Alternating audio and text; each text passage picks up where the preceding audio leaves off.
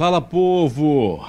Bom dia não, boa tarde. Né? Mas como meu amigo Bispo diz, bom dia, tá valendo até a meia-noite, então bom dia para você, uma ótima segunda-feira, uma ótima semana. Estamos começando a semana e já começando também com o nosso bate-papo de sempre, né? Com o nosso Falando Sério podcast, onde você sempre vai ver aqui pessoas com suas histórias, suas experiências de vida pessoal e profissional, sempre trazendo pessoas maravilhosas aqui para compartilhar com a gente, bater papo aqui aleatório. E eu digo sempre o tema é o convidado. E hoje aqui nós temos um convidado aqui que o cara tem vários temas. E claro que vamos estar batendo aqui esse papo, ele vai estar falando aqui da sua história, da sua experiência de vida, que com certeza será sensacional. E para você que está chegando agora aí, já está convidado a participar aqui com a gente, a comentar também, fica à vontade, porque eu já vou já jogar na tela aqui para você saber quem é o convidado de hoje, meu amigo Décio Meca. Como é que tá você, Décio? Boa tarde, Moro, boa tarde a todos que estão nos assistindo aí. Tudo bem, meu irmão, e você? Maravilha, cara. Melhor é impossível. Eu digo sempre, estou melhor que mereço. Verdade, estamos, estamos. a gente tem sempre correndo atrás aí, né, para melhorar a situação, mas estamos bem, estamos com saúde, estamos de pé, estamos aí na correria do dia a dia e Verdade. creio que você agora está bem melhor agora, né? Que você que é artista aí, passou dias difíceis e agora as coisas estão tá começando a acontecer. Estava vendo nas suas redes sociais, né? O Décio aí mandando ver, já cantando aí, já fazendo os seus é, shows. As coisas estão começando a acontecer devagar, é isso, Décio? Verdade. Não só para mim, como para todos os meus companheiros, né? De palcos daqui da nossa cidade, que sofreram bastante, né, amor? Eu sempre falo nos nossos bate-papos, nos, nos grupos nos quais eu faço parte, que para mim não foi tão dolorido esse período pandêmico na veia artística, até porque você sabe que não é minha fonte de renda principal, né? Mas assim, eu de contrapartida me solidarizei muito com a situação dos meus amigos, muita gente que de fato tem a música como plano A, como plano B, né? E eu sei da situação que ficou difícil para muita gente mas aos pouquinhos está voltando de novo, todo mundo está começando a retomar a esperança e eu estou vendo que a coisa já está começando a acontecer, graças a Deus. E é bom você falar isso, né? Que a gente vai estar tá falando sobre essa essa sua segundo, não, sua primeiro plano, né? Que até no seu nome está registrado como Décio Meca, Verdade. que já é o compilado de seu nome, né? Que seu nome é mesmo Décio. até perguntei Perfeito. aqui antes, seu nome é Décio ou é o nome artístico? Mas é o nome mesmo, Décio Bezerra da Silva. Perfeito. Tem o nome até, até... O, até o sobrenome é artístico, né, é, cara? o sobrenome do maior cantor do samba é. brasileiro. Bezerra e que, diga-se de, de, passagem, era conterrâneo de meu pai, pernambucano também. Sério? Muita gente acha que Bezerra da Silva era carioca e tal, e na verdade ele era numa cidade chamada Escada, que fica próximo à cidade na qual meu pai nasceu, que é Arco Verde, no Agreste Pernambucano. Olha aí, eu que trabalho em rádio há 23 anos não sabia, não tinha essa informação. Eu achava que ele era carioca. Não, de maneira é. nenhuma. Porque na verdade ele estourou com um sucesso, né? Por causa daqueles clipes, os discos de vinil sim, gravado sim, e tirava sim. foto nas favelas carioca ali do Rio de Janeiro. Bezerra da Silva foi um cantor atemporal, né? O verdade. cara fazia coisas que hoje eu tô vendo a garotada fazer. Né? O cara ir lá pro morro, mostrar a realidade, é, do jeito dele, contar histórias através das canções dele, né? O que ele vivia, com as pessoas que ele convivia. Ele foi um cara, assim como o grande Michael Jackson, né? Um, foi um cara atemporal no nosso país. Verdade. Ele gostava de mostrar fantástico. a realidade né, das pessoas Demais. É, mais, ou, ou, seja, menos favorecida. Sim, sim, sim, verdade. e claro que a gente entrou nesse assunto por questão do seu nome, mas parece que você tem conhecimento de causa, você é fã do cara. Viu? Sou, né? Meu pai era muito fã dele, demais. Ah. Então cresci ouvindo samba cresci ouvindo muita coisa, Altemar Dutra, Benito de Paula, essa, essa geração, né? Na qual eu, quando eu era criança, eles já estavam já no auge da carreira deles, alguns já chegando também no final por conta da idade, mas eu assim, degustei de muita música boa e, e delas foi Bezerra da Silva, um dos, um dos, cantores que eu mais ouvi na minha vida, por e conta de meu pai, desses, né? Desses nomes que você falou aí, né? Que são os caras que fizeram músicas que ficaram eternizadas, são músicas imortais, né? Sim, músicas sim. Que, até Altemar hoje... Dutra tem músicas que, nossa senhora, são inesquecíveis, né? E contam a realidade de muita gente no dia a dia de hoje até. É verdade. Cara, que legal, né? A gente está batendo esse papo aqui e já entrando nesse assunto, que era onde eu ia perguntar, né? Quem era a inspiração para você ter entrado no mundo da música? Que a gente vai falar do seu plano A More, já já. A inspiração para mim entrar no mundo da música é um tio que eu tenho, né? Na verdade começa desde antes. Minha mãe, ela já cantava na rádio, lá em Paulo Afonso, quando ela morava lá, quando ela era adolescente, atingiu a parte adulta, ou seja, essa parte musical eu gerei, eu, assim, na verdade, eu ganhei de presente da minha mãe, né? Que ela já, já foi cantora. E eu tenho um tio também, chamado Nilson, que hoje mora em São Paulo, que era o cara que eu mais admirava, assim, eu, tive, eu tive a oportunidade de ver de perto, a primeira vez na minha vida, um cantor foi meu tio. Olha né? aí. Ele hoje mora em São Paulo, é meu tio Dal, a gente chama, o nome dele é Nilson, mas a gente chama ele carinhosamente de tio Dal. E foi minha grande inspiração, era o cara que eu queria ser quando eu crescesse, né? Quando eu via ele cantando as músicas de Djavan, ficava muito encantado, ele em casa, é, ensaiando. E hoje ele canta para o Senhor, né? Ele canta na é igreja. É levita hoje? Ele hoje é levita, canta demais. Que legal. E cara. assim foi a minha principal inspiração. É, quando eu era jovem, na minha infância, foi meu tio, cara. Então, você teve essa, esse incentivo aí, né? Sua mãe, então sim, já sim. Tem, tem no sangue aí, então, sim, é, esse chamado artístico aí. Sua mãe, seu tio e você agora da nova geração dando continuidade. É, aí. e diga-se de passagem, da nossa família, somos os únicos hoje que estamos hoje é, no mundo da música, né? É. De maneira direta, assim, os irmãos de, meu, de minha mãe, nenhum seguiu, permeou nessa carreira, nem meus irmãos também. Então acho que foi muito assim a inspiração que eu tive dele, assim, pelo fato de eu ser o, o sobrinho mais velho, eu sou o primogênito da família. Então eu tive uma fase que eu conseguia acompanhar mais ele ensaiando, ele cantando, às vezes ele me colocava para cantar algumas canções. E aquilo ali foi me inspirando e as pessoas, com o passar do tempo, foi dizendo que eu tinha uma voz bacana para cantar. Eu acreditei nas pessoas e tô aqui, né, meu irmão? e, e, realmente, né, tem sido aprovado, né? Porque você, agora que tá voltando, antes você tava com a agenda aí que para conciliar, tava, eu creio que estava sendo complicado, né? Rapaz. né? Você trabalha durante o dia e estava ah, na noitada aí cantando. Que inclusive Verdade. é bom até a gente já falar disso, né? Que você falou aí da situação da pandemia, né? que você não tem como é o principal fonte de renda que é a música ainda, mas eu creio que você deve pensar ainda e sonha e espera que seja sua fonte de renda, porque você faz com amor Sim. e coisa boa é você ser remunerado pelo aquilo que você Verdade. faz com amor, né? Mas, Mori, eu costumo dizer para as pessoas que, é assim, eu não crio muitas expectativas e não me frustro com isso, uhum. sabe? É como eu falo para muita gente, é minha cachaça, na verdade. Cantar é minha cachaça, mas é uma coisa que eu levo muito a sério o que eu faço, sabe? Não é meu principal plano financeiro de vida, não vou ser demagogo, Claro que a gente tem aspirações de, de repente, a gente almejar gravar uma música bacana, essa música ter uma repercussão boa. E quem sabe lá na frente, né? O futuro a Deus pertence. Cai, ó, caiu no gosto da galera, meu sim, irmão. Sim, sim. Né? Caiu no gosto da galera, já foi. Mas assim, é uma coisa que eu levo muito a sério. Eu tenho uma preocupação muito grande com a parte estética de palco, não só de estar tá bem arrumadinho, cabelo cortado, mas o aspecto físico também da parte cênica. Os meus companheiros de palco, eu me preocupo muito com eles, em dar conforto. É, quando a gente ensaia na minha casa, eu procuro deixar eles o mais à vontade possível, que é para a gente entregar um trabalho bacana, um trabalho de credibilidade você está pessoas... em casa mesmo? Eu ensaio em casa. Eu vejo que você faz, sempre faz alguns vídeos aí com é. os amigos. É lá em sua casa mesmo que é, você eu faz. Eu faço em casa. Inclusive, os ensaios que a gente fez para a live do meu amigo Everton Cardoso. Quero aproveitar e mandar um beijo carinhoso para ele, um grande artista da nossa cidade. Outro artista maravilhoso que eu amo de paixão, que é nosso parceiro Vando Santos. Todos os dois ensaios desses dois grandes artistas foram feitos na minha casa. Eu tive o maior prazer de abrir as portas e recebê-los. E está sendo assim também com os meus ensaios para poder a gente estar tá fazendo as nossas apresentações. Eu fico mais à vontade, lá eu tenho minha, minhas caixinhas de fósforo lá, minhas coisinhas, que eu mesmo mexo e aí tá tudo certo.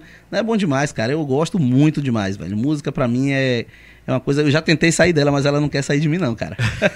Por que você tentou sair, Décio? Chegou um momento Velho, que você disse. Estava atrapalhando na sua. Na sua nunca me trabalho, atrapalhou, não? nunca ah. me atrapalhou. A, a música nunca me atrapalhou com a minha parte profissional, da minha oficina, do meu empreendimento, nunca.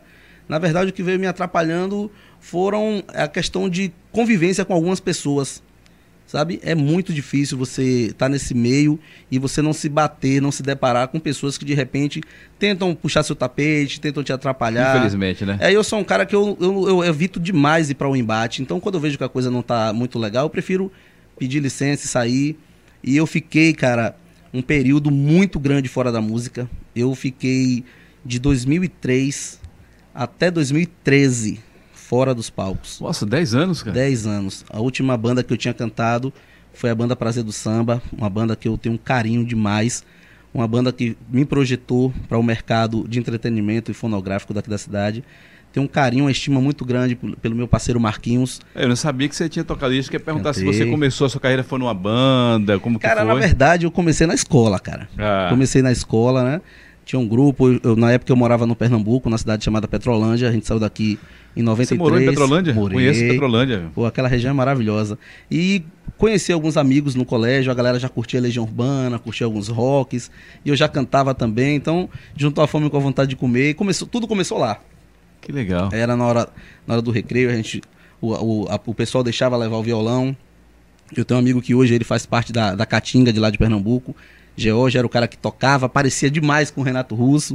Né? E você tinha no repertório as músicas do Renato Russo nesse tempo demais, aí? Demais, demais. Então, começou lá, depois a gente, eu vim embora para cá, né, em 97, eu resolvi voltar, porque é uma cidade que, para o meu segmento, ela no, no meu segmento profissional, ela estava um pouco estagnada. Porque, na verdade, a cidade lá, o forte daquela região, é a parte da agricultura. Você já teve naquela é, região, Beira do Rio né? São Francisco, né? o é, pessoal planta bastante ali. Exatamente. E aqui sempre foi um, um, um polo muito forte nessa, nessa parte de, de mecânica, de manutenção. Então eu estava vendo que a minha idade estava começando a se aproximar à minha fase adulta. E se eu não procurasse sair para buscar uma oportunidade buscar uma melhor. oportunidade melhor, eu acho que eu ia definhar bastante, entende? E eu comecei a ficar sufocado lá. Então resolvi vir embora. E quando eu vim para cá, a gente fez um grupo de pagode, de meio que de brincadeira. O nome do grupo se chamava RHD do Samba, que era Rangel, Hélio e Décio. Olha, hoje, hoje as iniciais aí do, é, dos RHD componentes. Dos, rapaz, foi, era, foi, foi uma época muito massa. Uma coisa descompromissada que a gente começou a fazer, é. né? E na época que eu estava ensaiando, eu ia fazer um evento corporativo. Você tem ideia como é que a coisa estava tomando corpo. Ali no Lojão do Polo. É. Ali no Fican, né? E quando é um dia que eu tô lá ensaiando, cara, chegou um chevetinho marrom. O cara tava lá dentro do carro, eu tava cantando, olhando para trás, por que esse cara? E o cara lá dentro, com o vidro, três dedinhos abertos, porque o Chevette não tem ar-condicionado, né? Chevette não tem ar-condicionado. Velho, o cara esperou eu acabar o show. Quer dizer, o show não, gente, desculpa. O ensaio. O ensaio. Terminou o ensaio, o cara deu um jogo de luz, buzinou. Acenou pra mim, eu fui lá. Opa, meu irmão, diga aí, queridão. Ele, meu brother, sabe quem sou eu? Quando ele baixou o vidro, eu falei, sei sim, você é Marquinhos cantor do Prazer do Samba. Ele, pois é, eu vim aqui te convocar. Falei, me convocar? Ele, é, eu vim aqui te convocar para você cantar na minha banda. Já ouvi falar sobre você, tô aqui observando você cantar, tô vendo sua desenvoltura, gostei da sua voz. E eu quero que você vá lá fazer um teste. Se você passar, eu quero você na minha banda. Velho, eu pensei que eu estava sonhando. Imagina você sair de, uma, de, uma, de um ensaio, de uma banda de, literalmente de garagem, e você entrar em uma banda que já tinha uma expressão tão grande aqui na nossa região, porque eu costumo dizer que o período áureo do, da música camassariense, na minha opinião, foi entre o período da década de 90 até 2000, cara. Foi uma época assim que foi demais, a explosão de muito artista. Eu quando chego, como eu cheguei aqui já em 2000, né? Como você falou que foi de 90 até 2000, eu cheguei em 2000 e ainda estava um pouco agitado, tava, né? Esse período de 2000 até 2003, é, depois tinha, foi que... Tinha o Camafolia, né, é, cara? Tinha o Camafolia, Camafolia, foi até 2003. E ele foi o cara que me levou pro Camafolia. Que oportunidade maravilhosa, cara. Você... Então você teve a experiência de tocar na avenida aí no tive, Camafolia. Por dois, dois, ou foi três anos, se eu não me engano, dois anos, na verdade. Eu tive a oportunidade, o privilégio, a honra, a gente ganhou na época um troféu, a melhor banda da noite. Eu fiquei encantado, nunca me imaginei dar um salto tão grande, sabe? E salto esse que foi proporcionado pelo meu parceiro Marquinhos, esse cara que eu sou fã, amo de paixão. Um cara, sabe, zero de maldade no coração, meu irmão. Marquinhos cara é gente boa Marquinhos demais. é incrível. Ele sabe disso, o quanto eu, tenho esse respeito por ele, por ele ter feito isso comigo, né? De chegar simplesmente num ensaio de uma garagem, pegar um cara assim, no meio de tantos artistas que já tinham na cidade, ele diz assim: Não, cara, é você que eu quero te levar para você fazer um teste. Fui lá, fiz meu teste, a galera gostou, né? A gente ficou um período lá. Mas aí, nesse meio período, ele começou a meio que se distanciar literalmente da parte é, de produção da banda, porque ele, pra, pouca gente não sabe, mas Marquinhos ele é torneiro mecânico, cara. Uhum. Ele já trabalha mais de 20 anos numa empresa no Polo, então ele não ele, ele não estava conseguindo conciliar o trabalho com a parte artística dele. Então ele falou, cara, vou deixar você aí e vou seguir minha vida. Quando eu tiver uma folga que eu conseguir é, ir com vocês, eu vou, eu vou lá e meto o B dele e canto. Fui, fui ficando. Só que na época é, começou A galera que trabalhava já na Ford, os caras que já estavam lá, já tinham uma estrada, já tinham bagagem, né? Foi começando a dizer, ficar meio cansado daquilo. Pô, cara, eu não quero mais e tal. Um foi saindo, outro foi saindo. E foram entrando outros integrantes. Então, nesse período, é, só ficou eu e o baterista, entre aspas, como a velha guarda, né, da banda. E o outro grupo, ele literalmente era uma banda dentro de uma banda. E aí eu vi aqui, aquela situação acontecendo. Eu vi algumas pessoas começando a priorizar mais o outro projeto. Eu cheguei para Márcio e falei: Márcio, Márcio e Dona Messia, né, que era da parte da produção, eu não quero mais. Márcio falou: Cara, se você não quer mais, eu também não quero. Falei: Cara, eu não quero mais, eu, isso está me chateando, eu não preciso disso, de estar tá entrando em desgaste com ninguém. Sabe? Foi um assunto um pouquinho chato na época, eu não vou levantar aqui porque vai isso ficar muito que ano isso aí, Desce? Cara, isso foi em 2003. Que aí, na verdade, foi o momento que você. 2003 eu já estava fora, na verdade, né? 2003 eu estava literalmente fora. Eu falei, ó, não dá mais. É porque eu lembro que Prazer do Samba, quando cheguei aqui, né? Que eu entrei na Lida FM em 2003 e ainda rolava. E nos eventos de 2001, Sim. 2002, né? Acho que no, no, nos comícios de 2000 ainda teve muitos Rapaz, eventos aí. Sem contar as lavagens de bairro. Lavagem gente, velho, dos lavagem, bairros. Lavagem do Gravatar, lavagem a lavagem da bomba, teve uma lavagem, a gente fez parte. Né? Alto da Cruz, que era o auge, o ápice das, das lavagens de bairro. Eu acho que era o Alto da Cruz, a lavagem da Glebaé. E assim, foi um período muito, muito rico, cara. Eu conheci muita gente que eu tenho amizade até hoje. Então, tudo proporcionado pela música, velho. Aí, Legal, resumindo, cara, fiquei chateado. Falei, ah, eu não quero mais isso. Vou parar com esse negócio de, de cantar, que não dá para mim mais. Fiquei por 10 anos focado no meu trabalho, né? Fazendo alguns cursos, algum treinamento, alguns treinamentos, é, trabalhando em algumas empresas nesse período de 2003 até 2013. Quando em 2013 é, um amigo meu me convidou para fazer parte de um projeto de um outro amigo dele, que era o grupo Toque Leve. Ele queria fazer alguns shows no interior da Bahia já era um estilo já de arrocha, já o já, já era rocha. Ah, em 2013. E assim, eu não estava cantando nada de arrocha. Né? Eu vim, eu sou um cara que eu. Ó, que onda, viu? Eu sou um cara que eu vim do pop rock. É, Renato Russo. Fui pro MPB, na época eu fazia basinho. É... Você toca também instrumento? Nenhum, cara. Só canta. Só canta. Mas se o cara colocar uma nota fora, o ouvido aqui denuncia na hora. É incrível. e aí, meu irmão, fiquei nesse período, quando eu tava no projeto é, RHD do Samba, eu também fazia um projeto paralelo, que era o Voz e Violão. Eu e Denison. Muita gente conhece Denis François, hoje, que tá aí uhum. fazendo voz e violão. Ele foi o primeiro cara que tocou cavaquinho para mim, tava começando, era garotinho.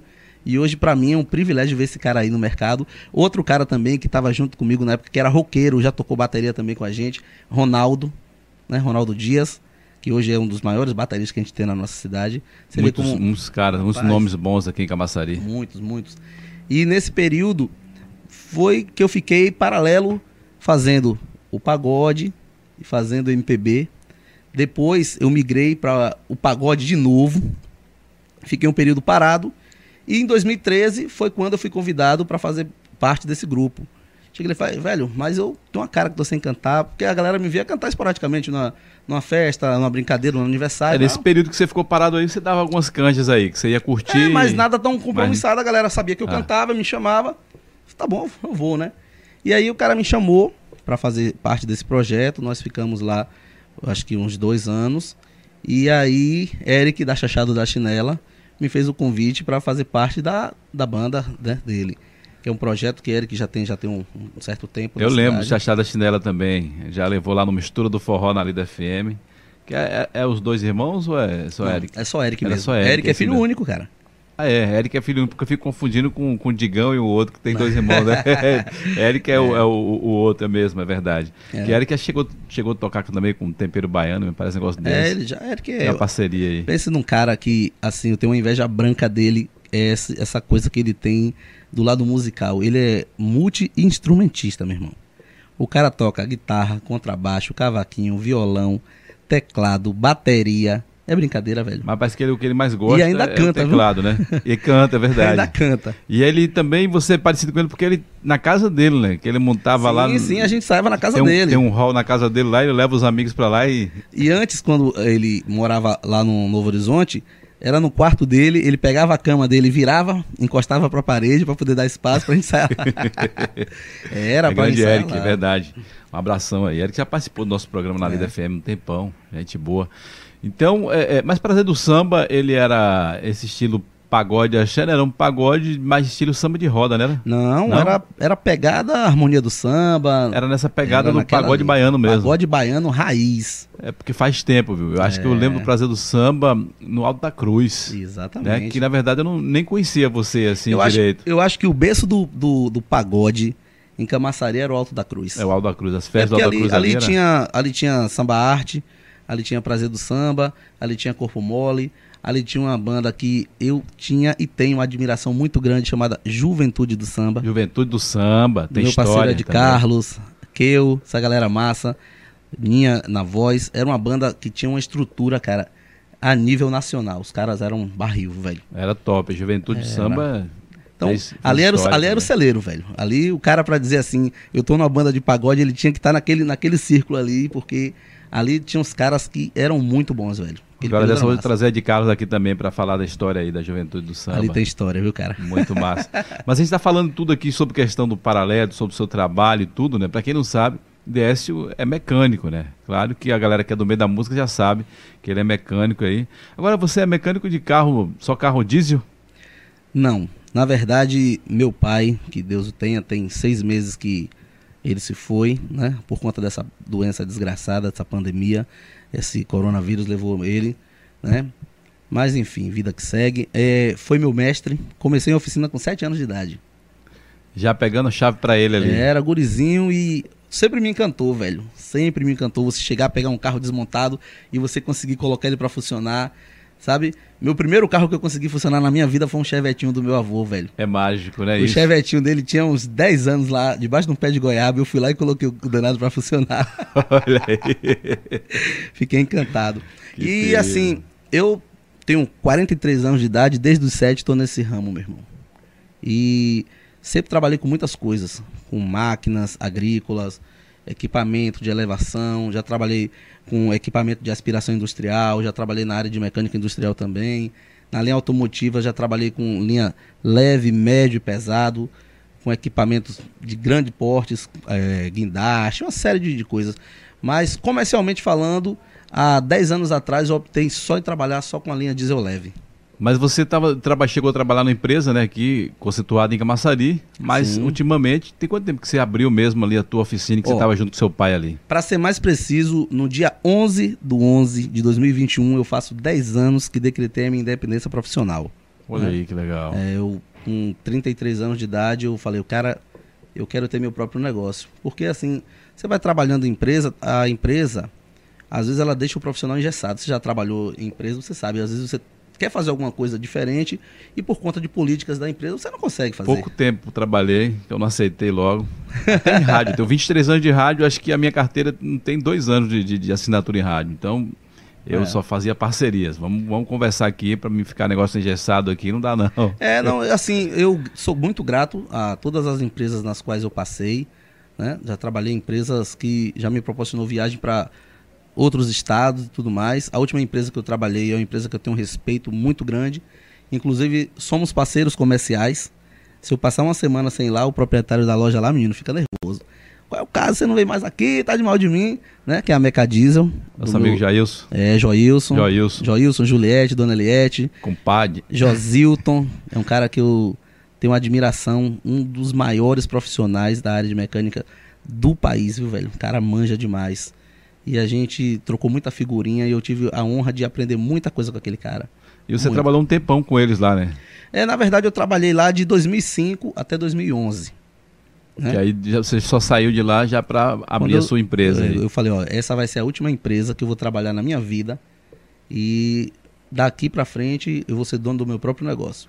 Eu lembro que, que eu fazia alguns trabalhos lá na, na, na Aí já Deus me falar, não, tem o, o cantor ali. Rapaz, é, ó, velho, é, é engraçado. É engraçado isso porque as pessoas é, sempre associam, né, velho? É. Quando eu tô cantando, o pessoal pergunta. Aí eu encontro alguém que pergunta, cara, você vai abrir amanhã? Tá, vai avisar o assim. mecânico. Aí quando eu tô lá na oficina, o pessoal pergunta, vai e aí vai deixar o É sempre assim, velho. Mas eu, eu gosto, eu me divirto muito Legal, com isso, cara. eu acho muito massa, né? Porque assim, eu consegui fazer com que o meu nome, a minha marca, é, ela entrasse nos dois, nos dois meios, né? Tanto no meio artístico como no, no, meu meio profissional na área de mecânica. E eu acho bacana, velho. Sabe? Eu gosto quando a galera associa isso. Alguns são maldosos, né? É, alguns parceiros comerciais que se dizem parceiros comerciais, né? Às vezes chega para algum cliente fala: Ah, Décio agora não quer trabalhar mais, não. Ele vai fechar a oficina dele, vai viver só de música. Gente, quero aproveitar aqui agora Olha isso, naquela câmera da frente ali ó, e fala. Tá. Isso não é verdade, não tem nada a ver uma coisa com a outra. Meu horário de fazer meus shows normalmente é à noite. Meu horário de trabalho é no meu horário comercial, das 8 até as 17 horas. Pelo amor de Deus, viu? Tô, tô conseguindo conciliar isso maravilhosamente bem. Faço porque eu gosto, porque eu amo, amo a música, amo o meu trabalho. Tá dando para mim fazer os dois. Tá tudo certo, pelo amor de Deus, viu? Deixei esse recadinho aqui. Para os opositores, não existe isso. Faça os dois com o maior carinho. Ô, ô, ô Décio, você já chegou a, a, escrever alguma música? Já Velho. Bateu essa de ser compositor, não? Nunca me bateu essa de ser compositor. Para você fica mais difícil porque você falou que você não toca instrumento, né? E, e alguns é, amigos que eu conheço não, mas assim, fica mais se fácil. se, eu, se, eu, se eu conseguir compor alguma música, graças a Deus eu tenho muitos amigos que tocam. Né? Só fazer o convite, o cara chega lá. Eu tenho um, meu tecladista, né? Vão Oliveira. É um cara que está junto com a gente aí já, começando é, esse nosso projeto, juntamente com o Ciro Henrique do saxofone. E é um cara assim que a gente, quando tá lá em casa, sempre quero colocar uma música. E mesmo ele não conhecendo, ele já consegue já assimilar alguma coisa. Então acho que se eu for partir para esse lado, eu nunca me preocupei com isso, na é. verdade, né? Se eu for partir para esse lado, acho que não vou ter muita dificuldade, não. Porque você sabe, né, que a maioria dos caras que estoura geralmente é por virtude de uma música, né? Sim. Que pega um refrão, a letra aí, o negócio gruda na cabeça das pessoas e já foi. A popular música chiclete. É, tem música chiclete, né? E é. o principal você tem, que é, é, é a voz, que você bom. canta muito bem, né? Bom, então só faltou, acho que pegar essa, essa veia aí. Pega é. uma música que caia no gosto da galera aí. Verdade, verdade. E assim, eu já, já recebi algumas propostas para fazer algumas canções autorais, né? De alguns amigos. Inclusive tem uma do meu parceiro John Hollywood, que já está no nosso repertório, que é um, um, garoto daqui da nossa cidade, cara, que tem uma mente assim brilhante. O cara tem cada sacada musical incrível. E tem algumas músicas dele que ele já vem me apresentando. E tem uma na qual já está no nosso repertório, que a música é muito massa, velho. Eu gosto demais. E assim, eu tô pretendendo mais para frente. Eu vou, na verdade, esperar o ano acabar, né? Porque as coisas estão começando a tomar fôlego agora. Verdade. Né, amor? Então não adianta a gente querer acelerar muita coisa. O novo porque... normal ainda tem que é, pegar leve. Falta três meses para o ano acabar. Eu ainda tenho algumas coisas para mim terminar de resolver na minha oficina, né? Algumas demandas de trabalho, porque não adianta você focar em uma coisa e esquecer da outra, né? Então. Eu, eu tento achar o equilíbrio sobre isso. E ficou um pouquinho mais difícil para mim pelo fato de hoje eu estar tá trabalhando praticamente só, porque meu pai, que era o meu maior parceiro, né? Que na verdade era só vocês dois, né? Você não tinha funcionário lá, não, os não. dois. Não, porque assim, não, não é questão de, ah, não vou colocar ninguém para trabalhar para mim, é porque você sabe, você tem, você tem picape e você sabe da complexidade que, que é um carro, né?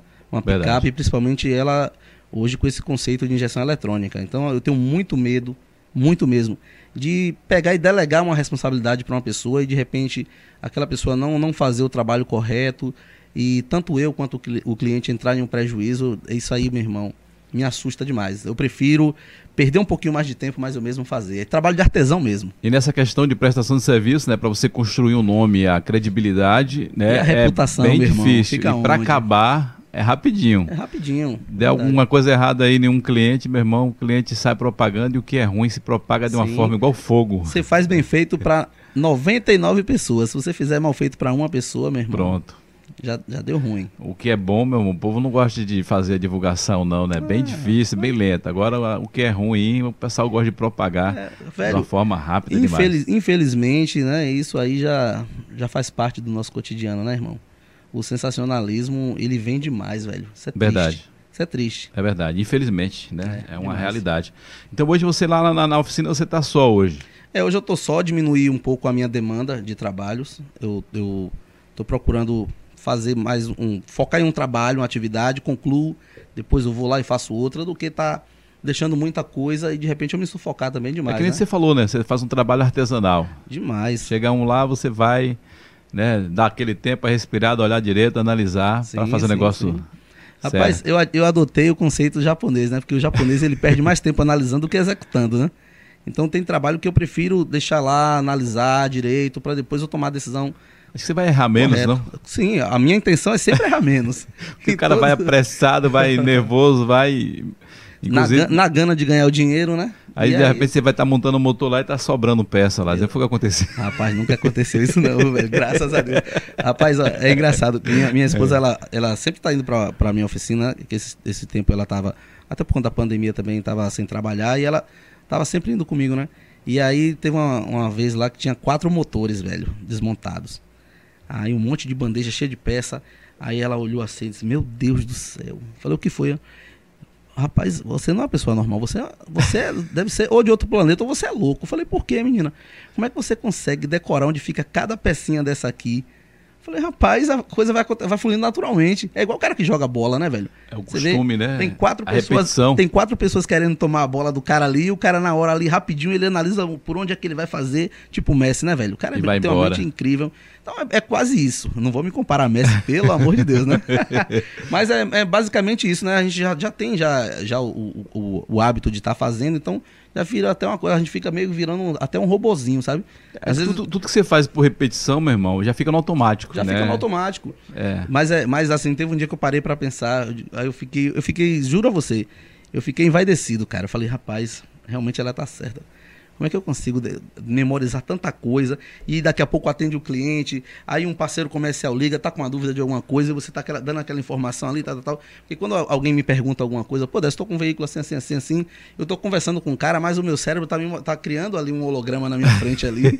eu tô vendo tudo que tá acontecendo. Você está tá resolvendo um problema e tem que dar resposta para um outro problema lá que o cara acabou de chegar. Já pensou, velho? É mas assim, eu fico feliz. Isso é sabe? bom, cara. Isso, é Isso é já me vai descer muito, hoje não mais.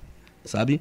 Assim, porque eu como comecei muito cedo, então inevitavelmente muitas coisas eu fui aprendendo muito cedo. Isso em algum momento da minha vida quase que me prejudica, né? Porque você acaba ficando com o ego um pouquinho inflado, isso é normal do jovem, né? Eu trabalhava em empresas grandes que prestavam serviço no polo e eu sentia no olhar dos caras que já tinham mais idade do que eu, um pouquinho assim de, de inveja, sabe? E aquilo me deixava cheio de orgulho. Ah, que nada. Você diz, eu sou o cara. Ah, você tem, você tem 20 anos na minha frente, mas eu sei mais do que você. É coisa disso, sabe? Eu, todo jovem tem essa fase é. de, meio de ser meio babaca, isso, é, isso faz parte, é isso que amadurece a gente. Mas eu te confesso que era uma, era uma graça, velho. Já teve casos quando eu ia pro polo, que o cara, saudoso Maturino, ele ficava ali, ele era o cara que coordenava a área do PV5, né? Na Braskem. Aí ele me, me, perturbava bastante. Ele, velho, você é de maior mesmo? Pô, bicho, eu com 20 anos, 22 anos, pesando 56 quilos, com a, a farda P ainda tava afogada em mim, a cara de guri, para chegar lá, um caminhão quebrado, atravessado lá, meu irmão, atrapalhando todo, todo o processo da área industrial, e um garoto... Né, e lá e resolver o problema. E lá e resolver, ele com o radinho na mão, tô de olho em você, se você der qualquer vacilo aqui, você não entra aqui nunca mais. E eu bem calmo, beleza, eu dentro de mim, oh, meu Deus do céu Sabe de nada, inocente. Sabe de nada. Mas isso pai. tudo, cara, eu, eu sou eternamente grato ao meu pai, meu irmão. Seu pai te ensinou, ensinou tudo é isso aí, né? Ele dizia sempre assim, ó, aprenda o máximo que você puder. Extraia de mim o máximo que você puder enquanto eu estiver aqui, que para você não sofrer. Porque quem sabe muito sobre, sofre menos. E é verdade, velho. Verdade. Sabe? Porque quem não sabe acaba pagando caro. né? É. Porque é cara, você, na, é... você, na verdade, é um cara que resolve problemas. Sim. Quem resolve problema, meu irmão, né? Vai estar tá por cima. Porque o cara que está com problema, ele vai ter que pagar para resolver é, o problema ele, dele. Tinha, e, ele tinha e uma... você é o cara que ganha para resolver o problema. É, e ele tinha uma frase que eu, eu não sei. Hoje eu, eu, eu fico meio assim para falar um pouco dela, mas eu acho que tem uma certa lógica, né? Que ele falava bem assim, ó. Aprenda para você ser. Porque nós não temos e o mundo só se estabelece dois tipos de pessoas, quem é e quem tem. Então, se nós não temos, seja. Porque para você ter fica mais fácil. E eu acho que tem uma certa verdade nisso. Verdade. É, sou um pouquinho arrogante, na verdade. Né? Mas infelizmente, Mas, é, o- infelizmente, é, é o que, verdade, é o que nos rodeia, é a realidade É, do mundo hoje, E assim, infelizmente. o excesso de humildade às vezes se converte em excesso de submissão, né, velho? E o que ele menos queria que os filhos dele fossem é, submissos, sabe? Ele dizia assim: a única pessoa, as únicas, as únicas pessoas que você tem que ser submisso nessa vida é a Deus, a mim e a sua mãe. Quando você atingir sua fase adulta, que você for dono do seu nariz, você só vai ter uma pessoa para você ser submisso, que é Deus. E o resto respeite, mas não aceite a submissão. Então isso, isso me fortaleceu muito e contribuiu muito para formar a pessoa que eu sou hoje, cara. Sabe? E é interessante, né, você falando aí do seu pai, e eu lembro muito bem que eu ia lá procurar você, lá sentado lá na calmaria, né, bem tranquilo, bem na dele. Ele, tava- ele, na verdade, ele, ele trabalhava, claro, botava a mão ali na massa ali, mas ele era bem mais tranquilo, não se metia em muita coisa não, né? Ficava mais te auxiliando ali. Verdade. Na verdade é assim, Muri. eh, quando eu, eu trouxe ele para trabalhar comigo, esse era meu objetivo, né? De dar um pouco mais de conforto para ele, deixar ele trabalhando menos. Eu falava para ele, ó, deixa que quem tem que se lascar aqui sou eu, sabe? A, o- a, a parte do senhor já tá aqui garantida, porque eu chamei ele para trabalhar comigo e eu dividia com ele, era 50%. Ele podia trabalhar mais ou menos, sabe? O que eu queria é a- ter a referência dele perto de mim. Porque na época ele tinha uma oficina ali no Parque das Mangabas e o espaço dele, a área é muito boa, inclusive até melhor que a minha. Só que a localização não favorecia muito. Distante aqui do centro, né? Pô, você gastar 10 reais de combustível para comprar uma peça de um real, a, a logística não bate. É né? complicado. Então, como ele era um cara de um conhecimento nesse segmento da área de mecânica muito vasto, para mim foi maravilhoso. Pô, tô trabalhando com meu pai, um cara que eu consigo ter, ter uma, uma relação profissional, pessoal e familiar muito saudável. O período que ele ficou comigo, a gente nunca discutiu profissionalmente. Discutia mais como pai e filho do que como profissional. Sabe? Como profissional, ele sempre dizia para as pessoas que ele tinha um respeito muito grande por mim. Ele falava assim: ah, o cara hoje sabe mais do que eu. Sabe? E quando chegava um- uma coisa assim muito complexa, um trabalho assim que já foi em outros lugares, ninguém resolveu. Aí quando ele chegava, falava, não, pode deixar que eu resolvo. Ele sim, vai descer com aquilo ali. Ele não, não falava muito de maneira direta para mim, mas quando ele ia pra, pra casa dele com minha mãe, ele falava sempre com minha mãe. Pô, eu fico, eu fico muito orgulhoso dos filhos que eu tenho e principalmente do, do meu filho mais velho, porque hoje ele sabe mais do que eu e é gratificante ver que ele de fato domina e sabe mais do que eu. Então, eu tenho um respeito muito grande, velho, pela história de meu pai, velho. É E é interessante, na verdade, você falou, você chegou a fazer alguns cursos, mas o, o grosso mesmo, o principal, você aprendeu com ele. Sim, na verdade, o, o curso é o, que, é o carimbo, né? É. Mas a prática mesmo É, o foi curso, é, o curso é o carimbo. É, sempre tem um cliente que ele vai querer saber se você tem alguma certificação. Né? Isso é importante. Né? É. O cara ter, ter o canudo, o popular canudo, é muito importante. Mas a parte prática, meu irmão, é imprescindível, né? Isso aí ele me deixou preparadíssimo para o mundo. Quando eu saí de casa com 17 anos de idade, meu irmão, eu já saí já, graças a Deus, como profissional. Eu tenho orgulho de dizer que eu nunca trabalhei de ajudante, de auxiliar, não desmerecendo essa, essa função, gente, pelo amor de Deus, para ninguém. Sabe, quando eu saí debaixo das asinhas dele ali, do meu pai Já saiu um profissional. já saí um profissional. É, quando eu voltei para Camaçari, o primeiro cara que me deu a oportunidade de emprego foi Joel, da América Mecânica Pesada, ali no Gravatar. Hoje ele trabalha mais com parte de, de reparo de cegonha, né? Parte de hidráulica, de equipamentos de elevação hidráulica. Mas foi o cara que confiou em mim. Ele tinha uma máquina lá que tinha oito anos sem funcionar, encostadinha lá no estaleiro, e foi meu teste. Você falou aí de que saiu de casa aos 17 anos. Como foi isso? Você saiu de casa, foi para uma outra cidade, casou? Vim pra aqui, vim pra aqui, não, vim pra Ah, aqui. quando você veio, seu pai ainda estava lá então, em Pernambuco? Não, nós fomos pra lá, na verdade, né? Ah, vocês vieram e voltaram. Foi. é, Na verdade, meu pai, ele era um nômade. É isso, que você falou que seu pai lá do interior, lá do, do, do, Sim, Bezerra da Silva, depois meu pai, Petrolândia. Meu pai já morou. A gente já morou no, no sul, de, no sul do, do país. Meu pai já morou em Minas Gerais. Já foi pra região do Maranhão, Alagoas. Eu fui, eu fui batizado em Sergipe, em Carira. Meu irmão nasceu em Juazeiro, da Bahia, divisa com Petrolina. Meu pai era um nômade. Era, Gostava cara. muito disso. E esse período foi um período é, assim que foi muito impactante para mim, porque eu comecei a ficar sufocado da cidade. Aquela história que a gente falado anteriormente, né? A cidade, você não vê desenvolvimento na cidade, cidade pequena, uma, cidade com as pessoas já têm uma certa idade. Na minha época era assim que eu estava morando lá e até hoje é assim. Os jovens vai crescendo, né? vai querendo ter uma moto, É, vai querer ter uma, Mori, uma, uma assim, vestimenta melhor. Lá, lá, lá eles têm uma tradição que quando o filho ele, ele se forma no colégio, né? Ele, ele conclui o ensino médio. Como é um- o pessoal lá é mais da área agrícola, da, da parte de agricultura, é o pessoal tem um certo poder aquisitivo, sabe? Então a maioria dessa galera, eles migram para o Recife. O pessoal lá, eles eh, compram, quem tem mais condição, né? Compram um apartamento para os seus filhos estudarem lá no Recife. Quem não tem tanta condição aluga. Então o pessoal meio que migra para as capitais, né? Aham. E a cidade fica só, só os pais ali, os avós. Então, só que eu- a, a, a minha trajetória de vida profissional foi sempre aqui em Camaçari. Sabe? Eu, na época que eu fui pra lá, eu fui meio que revoltadinho, sabe? Porque eu, eu não concordava muito da gente ir. Mas era menor de idade, né? A família tá A indo, família você tá tinha indo, que... eu tinha que tá indo. Por 14, 15 anos, eu vou dizer que eu não vou. Mas foi um período assim que me mexeu muito comigo. Deixei muito amigo pra trás, muita, muita coisa pra trás, sabe? Namoradinha pra trás também. que é o pior. É, mas assim, e aquilo começou a me sufocar, velho. Eu comecei a ver que se eu ficasse lá, eu tava andando pra trás. Aí eu cheguei pra ele e, e, assim, a gente sempre teve é, é, esse choque com relação a isso, que eu sempre eu expunha pra ele que eu não, não concordava da gente ter ido embora pra lá, né? E da forma que, que a gente foi também, foi muito rápido. Meu pai, ele, ele era um cara muito decidido. Ah, Esse negócio de ficar projetando, não. Não. É, dava na cabeça, vamos embora. O pessoal falou, a cidade é nova, tá crescendo lá, tal. Ele, vou pra lá. E a gente, rapaz, minha mãe falava, rapaz, eu acho que o caminho não é você, você já veio de lá pra voltar, você tá regredindo. Aí, não, não, vamos lá, vamos tentar. E foi um período muito difícil, velho, sabe? A gente não passou fome, ele nunca deixou a gente passar Você fome. tem quantos irmãos? Tenho cinco, Você é o mais velho dos cinco. sou o primogênito da família. Olha aí. Eu tenho É, cinco. quantos ele- homens, quantas eu- mulheres? Eu tenho cinco, ele com minha mãe. E ele tem mais três num relacionamento extraconjugal. eu tenho no total, são oito, né? São é, oito comigo. Eu tenho três irmãos, É. né? Três, desculpa, eu tenho dois irmãos e, e cinco irmãs. Então são três homens, no total, três Isso. homens e cinco, mulheres. Exatamente. Mas você é o primogênito de todos? De todos. Eu sou o primeiro todos. neto, o primeiro sobrinho, o primeiro esse, primo. esse extraconjugal que você fala aí são mai- os mais novos.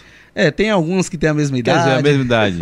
Pernambucano, meu irmão. É, de problema. trecho. De trecho, então, exatamente isso. É. Então foi um, foi um período assim muito chocante pra mim, cara, ter saído daqui. É uma cidade que eu amo demais, Camaçari. Muito chocante. E ele sempre dizia: "Ah, no dia que você não quiser ficar mais aqui, você me fala que eu te dou o dinheiro e você vai embora". Agora vá pra não voltar. Você tem que realmente achar que você tá preparado para você ir. Então, quando ele falou isso a primeira vez, eu não tava preparado não, viu? Mas você já pensou, pegou start ali. Já, eu falei, pô, se ele tá dizendo isso, vamos ver se no dia que eu tomar essa decisão vai ser verdade. E foi verdade. Eu me lembro que quando eu vim embora, ele chegou pra mim e me deu 110 reais. Que ano foi esse, você lembra? 97. 97. Vale dinheiro, né? Vale É, alguma coisa, né? Já era. Ele falou, ó, toma aqui, ó. Você já sabe se virar, já sabe trabalhar. Esse dinheiro aqui vai dar pra você se sustentar por um tempo até você conseguir arrumar alguma coisa pra você trabalhar. É o que você quer, respeito. Respeito. Você quer ir, vá. Agora, não me decepcione. Sabe? Isso ficou muito marcado. E eu tenho certeza que eu não decepcionei.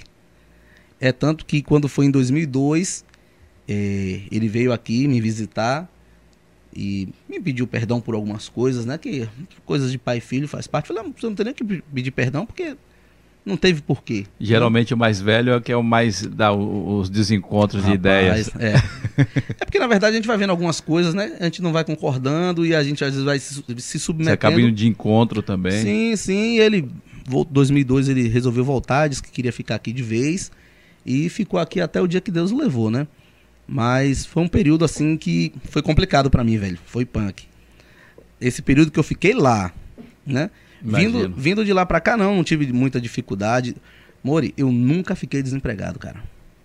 Pode acreditar. Parece demagogia, arrogância, mas eu, graças a ele, né, que me preparou pro mundo, eu nunca fiquei desempregado. Porque as pessoas sempre falam e é uma realidade, né? Um bom profissional nunca fica desempregado. Principalmente nessa área aí, né? Sim, Prestação de sim. serviço aí. É, e assim, o que o, eu acho que o, o meu maior diferencial na época era a minha pouca idade e, e o que eu tinha de bagagem, né? Das coisas que eu aprendi a fazer com propriedade, então isso facilitou muito, sabe? Verdade. E eu sou muito grato, eu sempre vou falar isso, sou muito grato ao meu pai por ter feito isso, me preparado para um mundão e me colocado na prova de fogo. Quando ele falou, você quer ir? Toma aqui, ó.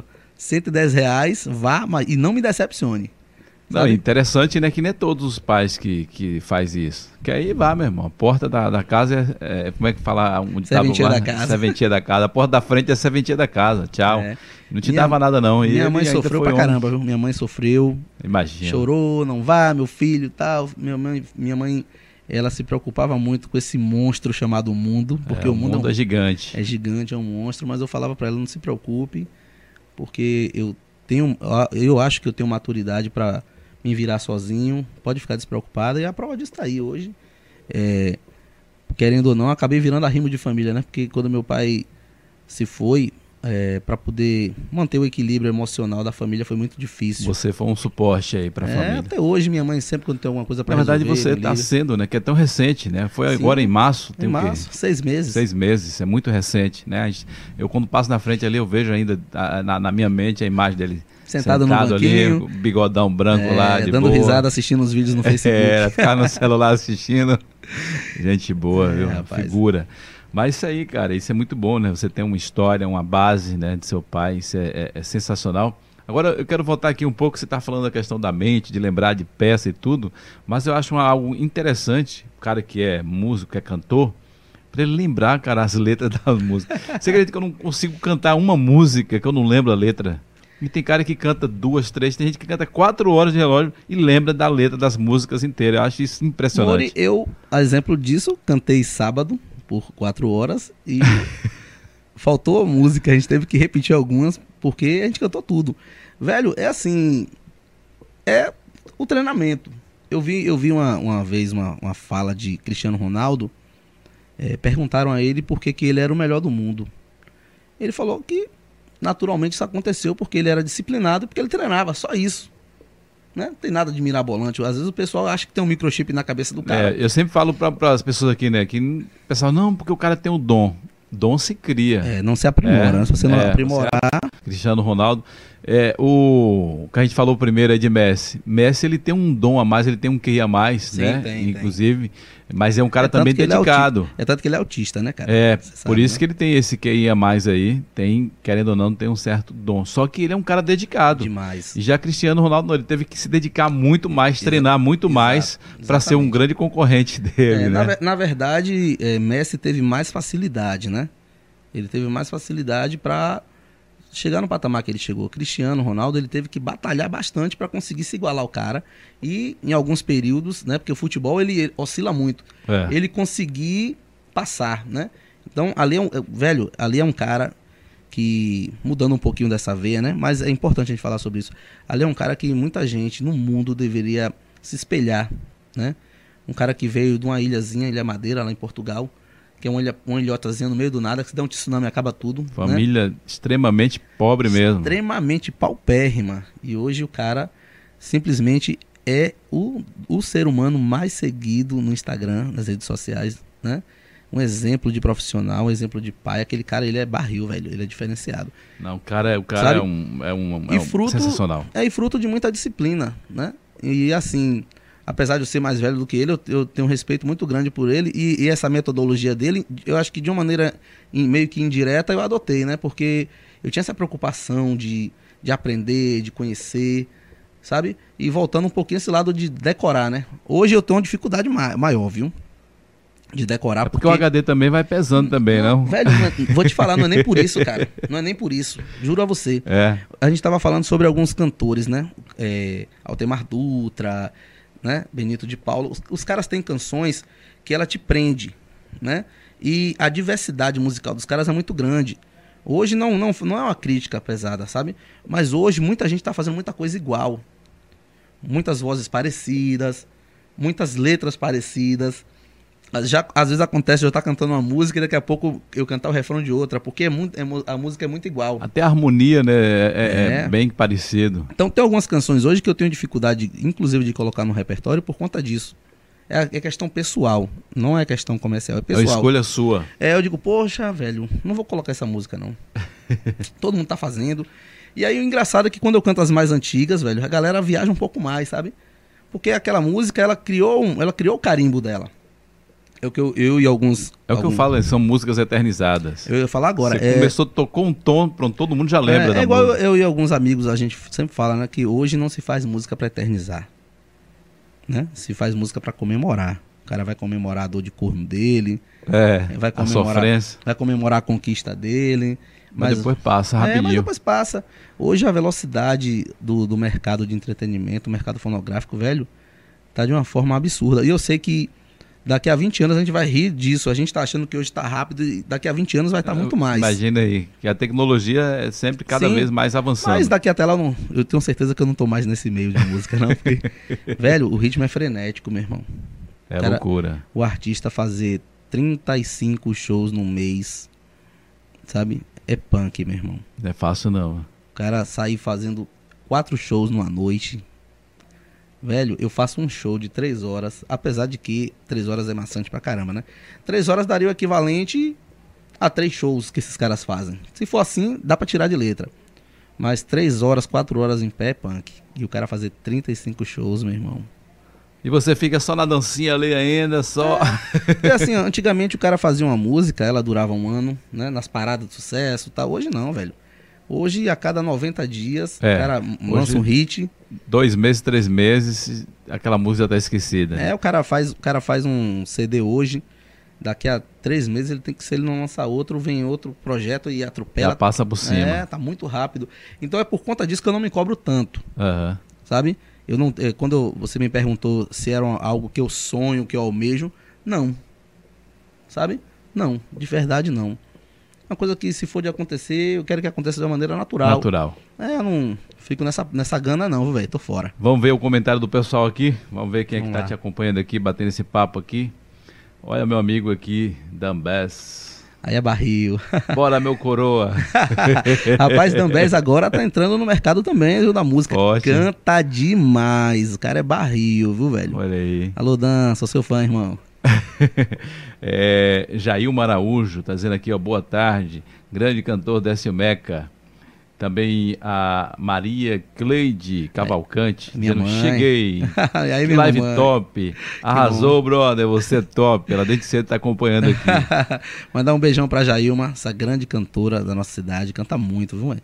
Mulher tem uma voz forte, fez uma participação ontem no show do meu parceiro Betão. Maria Cleide? Maria Cleide é minha mãe, Jailma cantora. Ah, Jailma. Jailma que falou primeiro É, aqui. Minha mamãe não perde nada que eu faça, A nada. sua mãe tá acompanhando aqui. Mas ela, ela não tudo. canta mais, não?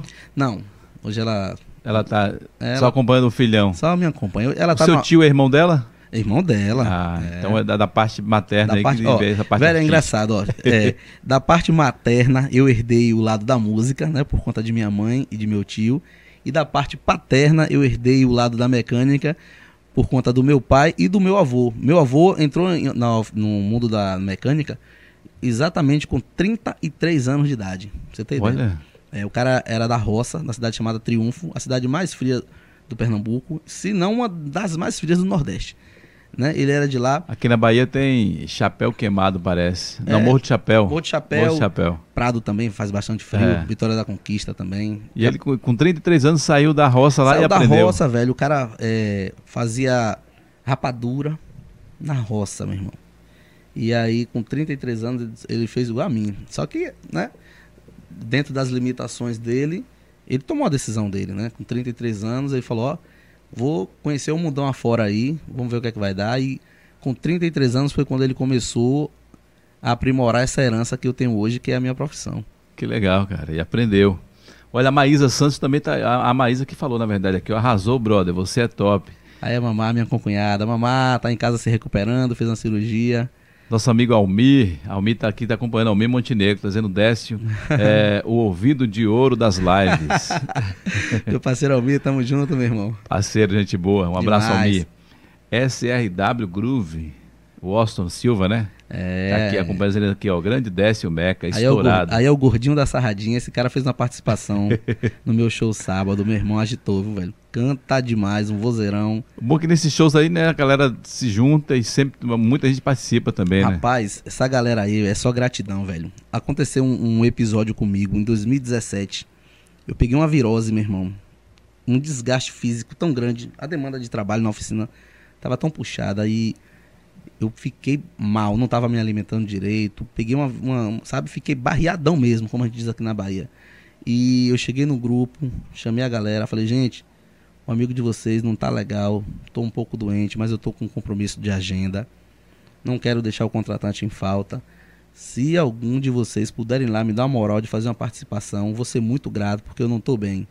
Mori, foram simplesmente 13 cantores. Não foi 13, não. 13 então cantores. Fez, você só fez só a abertura e o fechamento. Rapaz, e a galera que fez o show. Eu cantei duas músicas e apresentei o resto. Olha aí, tô dizendo. é desse jeito. Não, é só, eu, só tenho, eu só tenho a agradecer essa galera, sabe, que me abraçou. Desde a época que eu comecei a cantar pagode até os dias atuais. Essa galera que me abraçou, essa galera que gosta, que me respeita, que admira o meu trabalho. Sabe? Só gratidão. Eu quero aproveitar também, Mori, e e te dizer que eu também estou apresentando um programa agora, né? Bom, bom você falar disso. É o que? Podcast também? Velho, é como se fosse podcast, né? Na verdade, é um programa de entrevista com música, né? O é um do... podcast musical. Musical. O nome do programa é Deu Música, idealizado pelo meu parceiro de um Artes, né? Juntamente com a equipe técnica de meu parceiro Josué, Diogo e Clayton Mix, que são os caras que ficam por trás das câmeras fazendo Legal, a coisa acontecer. Bom, já tivemos algumas participações, né? Inclusive, Sendo que no canal do YouTube? Canal no YouTube. E usa né? mais alguma plataforma das redes sociais? Por enquanto a gente está usando somente o YouTube, né? Porque a demanda de, de equipamentos é muito grande, né? Uhum. Você sabe, você está aqui com um monte de aparato tecnológico aqui, para dar conta é, é, complicado, né? É estreito. É estreito. Mas por enquanto a gente está no YouTube e a resposta vem sendo positiva. Já fizemos. Qual o nome do canal mesmo? Canal Programa Deu Música. Deu Música. Deu Procura música. lá, gente. É. Nossos seguidores aí, vai lá dar uma moral aos caras aí, aí. Deixa eu vender meu peixe. Dia 29 agora de setembro, um dia após o feriado da nossa cidade, vou fazer mais um programa. Dessa vez com o cantor Zay Lopes, que era da banda Pracatá, da banda New Hits. O cara canta demais. Boa. Né? Fazer igual você aqui, né? Ele contar um pouquinho da história dele, só que a diferença é que lá vai ter música, né? Legal. E assim, já fiz alguns, algum, alguns programas com alguns artistas da cidade. Léo Ferreira, com Bruninho de Luca, massa. O último agora foi com Samba na Praça, galera maravilhosa. Sabe, o pessoal de um profissionalismo incrível. E foi muito massa, velho. Sabe? Muito a bom, vibe. cara. Fico feliz. É, e assim, tem que aproveitar essa vibe da internet aí. É, e, e, além de aproveitar a vibe da internet, é aquela história que eu tava falando antes, né? Essa galera me abraçou, então fica fácil conversar com essa galera. Tipo aqui com você, né? Pra mim é fácil. Pra quem não sabe, gente, Morivaldo, além de meu amigo, é meu cliente também nas horas vagas. é verdade. Parceiro, quando precisa aí, tô indo aí. Ele chega lá e e sempre tá dando jeito aí. É, e essa galera, é, assim, fica muito, fica muito bacana para a gente fazer um programa quando a gente conhece a pessoa, porque você já sabe um pouco da história, da trajetória, né? Quando você não sabe de muita coisa, você vai explorando ali. E é muito massa, velho. Eu já fiz com os meninos aí, foi, pô, a, a gente é, soube como foi que foi fundado o Samba na Praça, né? Através de, de Jota, que teve essa ideia de criar o projeto Samba na Praça, que era chamado de Samba de Esparro, que eles faziam samba no barzinho e a coisa tomou corpo. Hoje ela é apoiada e patrocinada também pela Prefeitura Municipal da nossa cidade. Eles fazem ações sociais também, né, ajudam algumas pessoas. Eu acho que foi até amparado por um projeto de lei aí, né? Sim, sim. Secretaria de Cultura. É, Secretaria de Cultura. O projeto dos caras é incrível. É, né? incrível, sensacional. É, bom. e quando acontece ali é todo final do mês, né? É, todo último sábado do mês eles fazem esse projeto. Eu fico esse período parado por conta Cara, dessa pandemia. vou até trazer a, a secretária de Cultura aqui. Eu, não, eu não, não, não, sou muito bom de estar trazendo político direto aqui, não, mas sempre pelo menos um na semana é a gente traz um para bater um papo é aqui. Né? Tem que né? ter o um contraponto, né? Inclusive quando tem bons projetos também. Sim, a, a gente traz disso, aqui bater um papo. Exemplo disso é o Samba na Praça, que o pessoal abraçou né, esse projeto. E, e o mais importante que eu falei lá no programa, que o público, né, velho, a população de Camaçari abraçou esse projeto Samba na Praça. Acontece ali na Praça Idete Reis, né? Monta uma estrutura top, de última geração, um monte de equipamento tecnológico para você colocar ali 20 pessoas para tocar ao mesmo tempo, meu irmão, é complicado. Pau viola. Pau viola. E a galera abraça demais o projeto. Então, fiquei muito feliz com a, eles terem aceito o convite, né? São pessoas que são muito requisitadas para outros projetos e eles aceitaram, foram lá, fizeram um programa com a gente. Foi bacana demais. Que legal, cara. Top, muito bom. Muito bom. Vamos aos comentários aqui. O pessoal está comentando bastante. Cac Pitbull, Décio Meca, Aí é meu meu parceiro, xará. aí é meu parceiro Kaki Você é um Pitbull. ser humano diferenciado, você é show, papá. Kaki, meu irmão, você mora no meu coração. Esse aí é um cara, velho, um dos maiores divulgadores do- dos artistas de Camaçari, esse cara aí, velho. Que legal. Kaki Pitbull, ele sempre tá fazendo vídeo. Ele trabalha também na área de transporte, com o pessoal do Polo. Ele sempre tá colocando as músicas para as pessoas que estão dentro do ônibus ouvirem, as pessoas perguntam quem é, ele sempre tá divulgando. É um dos maiores, quiçá um dos principais divulgadores dos artistas de Camaçari, é nosso parceiro Kaki Pitbull. Tamo junto, irmão. Legal. É, quem falou mais aqui? A Maísa, dizendo Juca, manda salve. E Maísa. Aí a minha, minha concunhada, a Maísa, daqui a pouco eu tô indo aí, viu, Maísa? O Osh falou mais uma vez aqui, tá dizendo que tá top, papá. A Jailma Araújo tá dizendo tá muito legal, Que bom, o que bom. Silva. É, deu música, que aqui é o, É, o canal, né? é o quem, É que canal. tá, quem é que tá à frente lá? Quem tá à frente lá é de um Arts. Tá dizendo aqui, ó, boa tarde, melhor apresentador de Deu Música, Décio Meca. Tinha suspeito. Rapaz, você sabe foi que, como foi que isso aconteceu? é, Ele tava com o programa dele pra fazer, eu acho que num domingo, se eu não me engano. E aí, o cara que ia apresentar não pôde fazer o programa, né? E aí ele já tinha feito todo, todo o trabalho de logístico, a parte de, de patrocínio, tudo, tudo pronto. E aí ele falou, meu Deus, e agora o que é que eu faço? Tô deitado no sofá de casa. Cinco da tarde o cara me liga. Velho, e aí? Tá fazendo o quê? Falei, tô deitado no sofá aquele. quem foi que ligou? Dinho? Dinho. Dinho a gente se conhece há mais de 20 anos, aí é um dos caras que, que me acompanha desde o início da minha trajetória aqui em Camaçari. É Dinho é um cara parceiro que É, sempre demais. gosta de ajudar a galera também, sim, sim, e é, um, e, é, e é um dos caras que, que eu sei que é de verdade, que admira demais o meu trabalho na parte musical, na parte artística. É um cara que, assim, eu vejo no olhar dele o respeito, a admiração que ele tem por mim, e ele sabe que a recíproca é verdadeira. E aí, meu irmão, ele me ligou, falou, velho, tô precisando que você venha aqui apresentar um programa pra mim, velho. O cara não, tá, não vai poder vir, eu já marquei tudo, o pessoal tá pra vir aí e tal. Falei, cara, como é que é esse negócio aí, bicho? Não, vai ser no YouTube e tal, assim, assim, assim. Você vem, chega aqui, a gente monta a pauta. Falei, ó, velho, esse negócio de montar pauta não é comigo. Criar script, não sei o quê, tá, tá, não, não, não. Quem é que vai ser o convidado? Aí ele falou, ó, vai ser Lindomar e tal. Eu falei, pronto, beleza. Lindomar eu já conheço. Te conto um pouquinho da história dele. E eu, e eu tava é, só com essa pretensão de fazer só esse programa, né?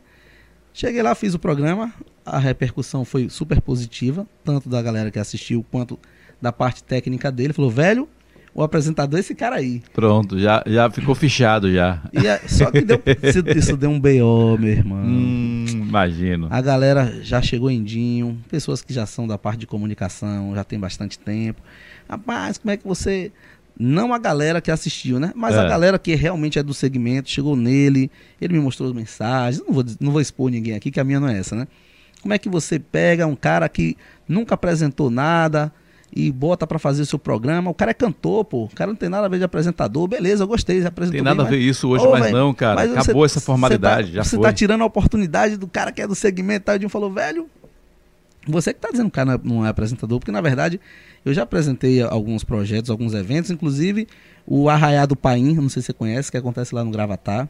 Também- Muito famoso Raia do País. também não aconteceu, né, durante esses dois anos por conta desse período aí da pandemia, né? Aproveitar e mandar um abraço pro meu parceiro Painho, toda a família dele. É um cara que sempre também acreditou no meu, no meu trabalho. E eu apresentei desde quando ele começou. O Arraiá do Painho já tem 10 anos. E quando eu não apresentava, eu cantava lá, né? Então Tava foi- sempre presente lá, sempre colado. presente. E é um cara que sempre apostou, então já vem desde antes. Aí Dion falou, velho, da forma que você tá falando, tá soando um pouquinho de ranço. Não, não é ranço que botou, você pega o cara. Vai ser normal. É normal. E aí foi ficando, velho. E os caras que trabalham com ele na parte técnica falaram que gostaram do, do- do- da minha desenvoltura, do meu jeito. Vou assistir depois lá, vou acompanhar, viu? Principalmente pelo fato de não ter pauta. As pessoas que vão lá já sabem. O cara, é, Jota chegou, né? Todo nervoso. E aí, Desce, como é que a gente vai fazer, velho? A gente vai falar o quê? Eu Falei, você tá preocupado com o quê, Jota? Não, as perguntas que você vai me fazer, pra você não deixar ensaio, ensaio justo. Eu falei, rapaz, relaxa, pô. Vai ser um papo entre Deixa fluir, pai. Deixa relaxa. fluir. E assim, ele gostou demais. É Aí igual que- os caras que chegam aqui, você não, você já está acostumado aí com o público, com o microfone, mas tem gente que chega aqui tremendo, suando frio. Rapaz, você vai perguntar, eu digo, "Ah, calma, vamos falar de você, vamos aqui bater papo, falar da vida. e Rapaz, é engraçado, né, velho? Tem gente que, que é bem descolado, né? Quando se depara com a câmera, né? É, já fica mal. Quando, quando fala gravando. Gravando. Rapaz, eu tenho, eu tenho um amigo que ele só grava no estúdio com a luz apagada. Nossa, É, ele tem vergonha de gravar com a luz acesa. que situação. É, né? eu conheço muita gente que, quando fala de fazer, apresentar um programa, falar alguma coisa, treme, velho. Mas é. Mas é, é, se você for pesquisar hoje, o maior medo da humanidade é falar em público. Então, você tá com o microfone com câmera, querendo ou não, tá falando em público. Mesmo que te- que tá só nós dois aqui na sala aqui, mas tá falando em Sim, público, né? claro. Tá na, Mas- câmera, as câmeras ligadas aqui. Mori, mas assim, eu, eu sempre tive essa, essa facilidade, graças a Deus, de- dessa parte de comunicação. Mas você é muito bom de papo, cara. Você- só pra você ter ideia, a gente já tá uma hora e cinco minutos no ar. Parece Já que a gente começou tudo? agora. Meu já Deus. passou uma hora e cinco. Rapaz. Inclusive, quero te agradecer por você sair, né? Que eu sei que você tinha seu compromisso lá durante a semana na oficina e tudo. Você sair pra vir bater esse papo aqui com a Ah, gente. mas tá tudo sob né? controle. Já Apesar tá... de que, que eu te convidei, acho que foi na quinta-feira. Foi, foi. Querendo ou não, eu sempre convido as pessoas mais antecipado. E você ficou quase que em cima e aceitou. E eu Não, quero já te hora. agradecer De aqui. pronto, meu irmão. Você é doido? Você é Vamos aos parceiro. comentários, mais gente aqui. É, cadê, cadê aqui, cadê? Ah, não deu música, falou aqui, ó. Josué Silva, tô aqui ligado. E a É. Jamile falou aqui mais uma vez aqui, ó. A melhor Jamile não é. Jailma, perdão, Jailma. Tá falando aqui, ó. Obrigado, Décio Meca. É, o Osso tá falando, tamo junto, irmão, sempre. É, parceiro. É um top, deu música, é show, só feras, top mesmo. É Ciro Henrique, tá dizendo grande Décio. Aí, meu saxofonista. muito. Entrevista top. Ah, velho, Entrevista- esse cara, deixa eu contar um pouquinho da história de Ciro. É. Aproveitar antes e agradecer ao meu parceiro Josué, né? O cara que cuida das imagens lá. Cara a gente se conheceu há pouco tempo, mas a gente tem uma troca de energia muito bacana, velho. Que tá lá, Jos- Josué Negão? É. Josué trabalhou com a gente lá na TV Câmara, velho. Josué.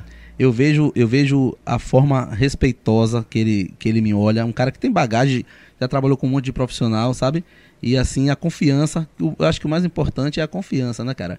E que ele tem de estar ali fazendo esse, esse esquema com a gente, né? Que esse programa deu música, que eu tô gostando demais de fazer. Principalmente pelo fato de ser com a galera que eu conheço já, já há um, um- algum tempo. Facilita muito. E Josué é um cara assim incrível. Voltando a falar um pouquinho sobre Ciro, velho.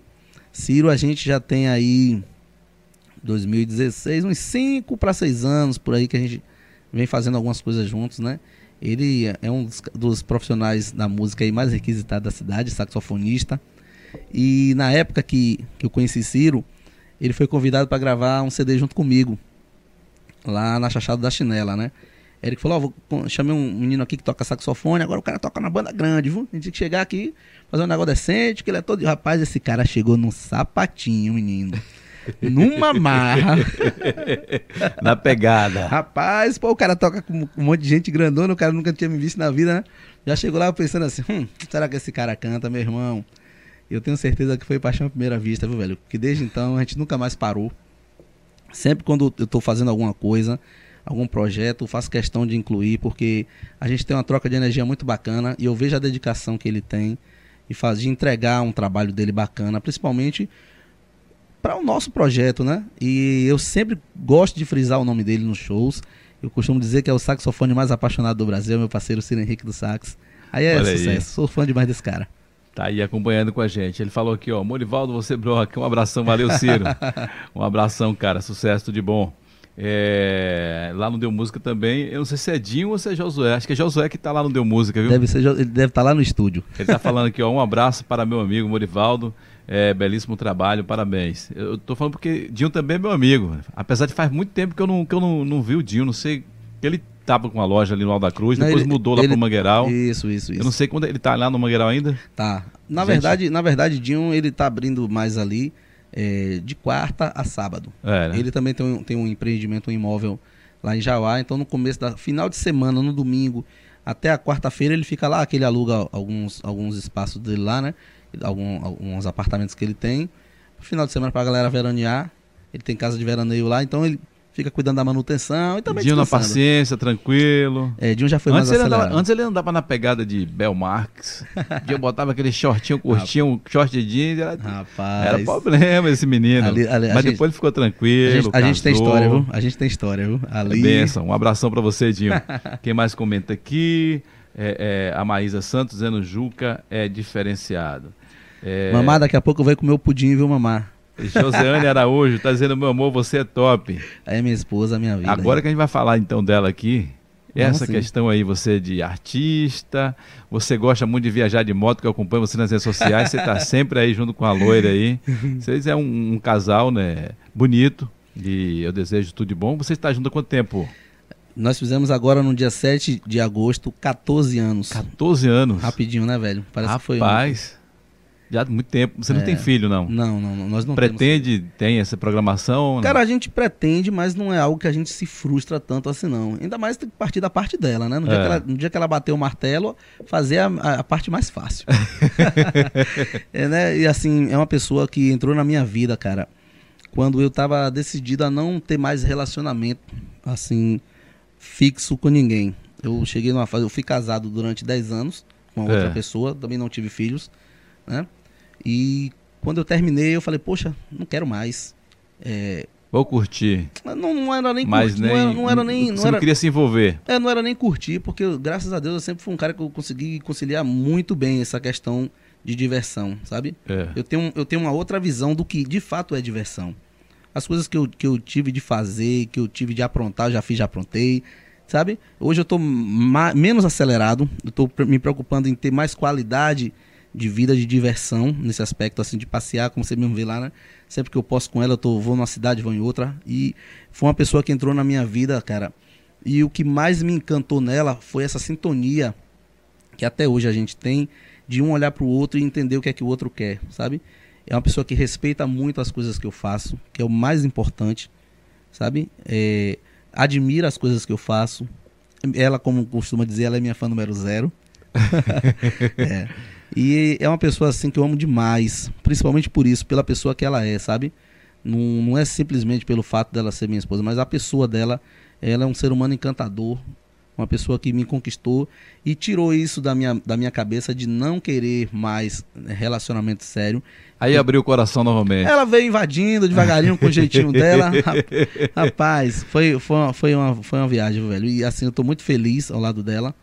É minha companheira, minha parceira de verdade. Se eu chegar agora em casa e disser assim, ó, coloca uma roupa na sacola aí, num saco plástico aí que a gente vai ali. Vou ficar Ah, uma semana. Vamos ela não nessa. olha nem pra trás, ela só, só faz pegar a nossa filhinha, levar na casa do pai dela, que é Luna. Meu amor, minha paixão. É uma pinchezinha que eu tenho, tem 10 aninhos. É isso que você falou, minha filhinha tomei um susto. Como assim? É, velho, eu tenho, uma, eu tenho uma pinchezinha que é minha paixão, velho. Ah, Ave cara, Maria. tá- ela tá aqui mandando aqui vários corações aqui azuis. A gente pega, a gente pega a Luna, meu irmão, leva pra casa do pai dela e aí a gente some. Só que assim, quando dá dois dias eu fico desesperado pra voltar.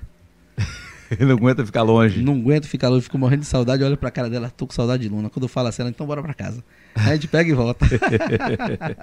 Ai, ai, ai.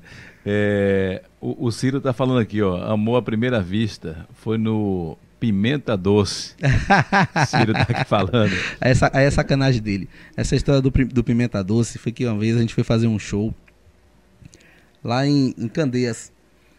E aí ele falando, poxa, velho, não tem nenhum lugar pra tomar cerveja. Eu falei, velho, você tem algum preconceito com algum lugar? Não, né? Falei, não, Eu falei, então ali na frente, na Caroba, tem um barzinho ali. Pimenta Doce. Tem um barzinho ali que vende cerveja. Aí tem mesmo, tem. Aí quando ele foi encosta, falei, encosta aqui, olha o barzinho ali. Rapaz, quando ele chegou lá, que ele sentou, ele, "Ô, velho, aqui não é um barzinho, não. Eu falei, aqui é um barzinho sim. É um brega. Aqui não é um barzinho nada. Aquele polidense ali, aquela, aquele, aquela maquininha de botar a cédula de dois reais ali pra tocar música, isso aqui. ele foi fazer um show, numa casa de show que tem lá em, em, em Candeias, chamada Dubai. Fica ali, né? Depois da Caroba, já próximo à entrada da cidade. Ele não esquece mais desse dia, foi muito massa.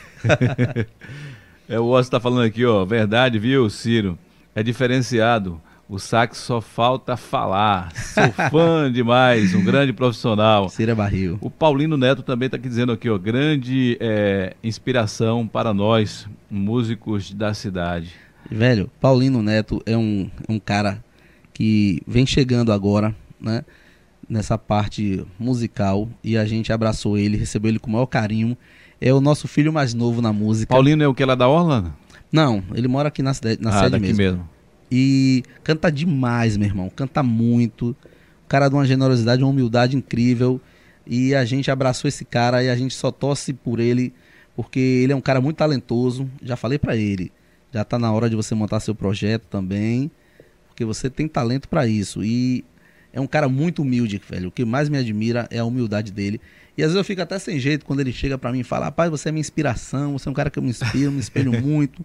As coisas que você fala, eu paro para ouvir, porque eu sei que, que realmente tem propriedade e tal. Eu fico muito envaidecido, velho, de um cara, um artista como ele, como o Austin e muitos outros, terem esse respeito por mim. É muito bacana. Essa, essa galera aí, é, essa é doida, é só gratidão.